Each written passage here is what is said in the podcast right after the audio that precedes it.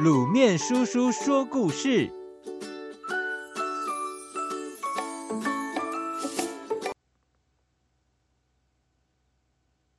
三生有幸。唐朝时有个法号叫元泽的和尚，不但佛学造诣高深，而且还能洞悉人生哲理。有一天，元泽邀了好友李源，同游三峡的风光。正要渡过溪流的时候，看见一位大腹便便的孕妇正在溪边汲水。元则指着妇人对李源娓娓道出：“这位妇人已经怀孕三年了，一直等着我去投胎做她的儿子。可是我却一直在逃避着，没想到这回还是见着她了。三天之后，这妇人会生下一个男婴。”到时候，请你到他家去看看，那个男婴会对你笑一笑，这一笑就是我跟你的信诺。十三年后的中秋夜，我会在杭州的天竺寺等你，那时我们再相会吧。当天夜里，元泽果然过世了，而在同时，那位孕妇也生下了一个男婴。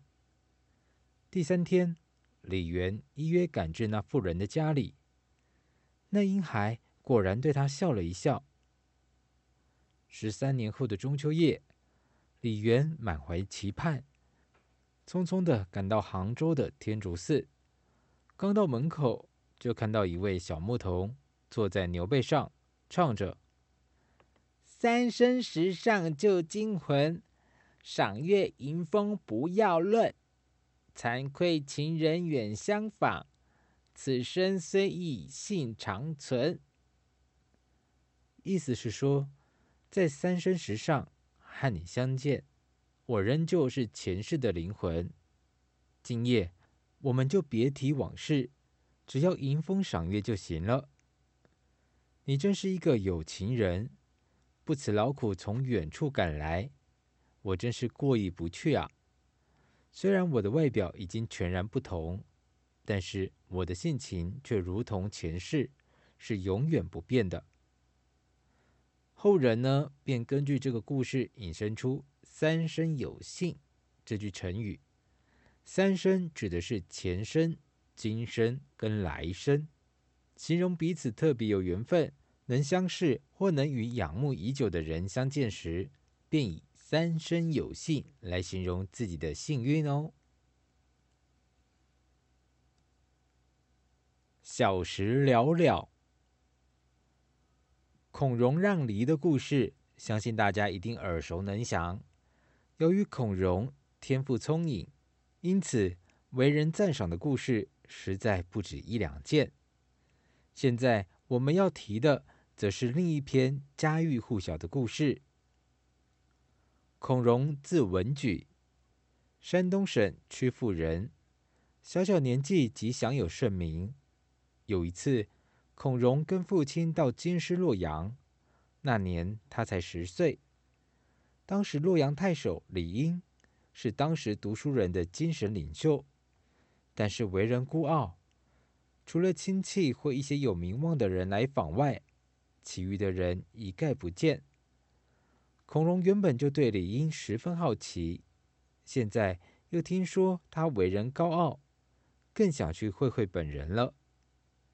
于是便趁父亲不注意时，独自来到李英的家门口，对守门人员说：“我是李太守的亲戚，请您替我通报一下。”这时，李英家中正在宴请宾客，见到了孔融，便问。你和我有什么亲戚关系呢？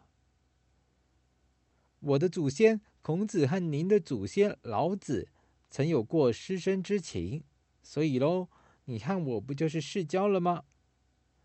李英听了，啧啧称奇。在座的宾客对孔融的聪颖更是赞叹有加。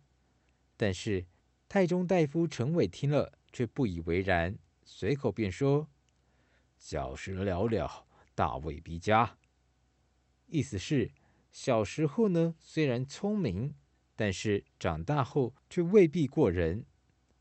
孔融听了，立即脱口而出问道：“那么陈大夫，您必定是小时了了的人吧？”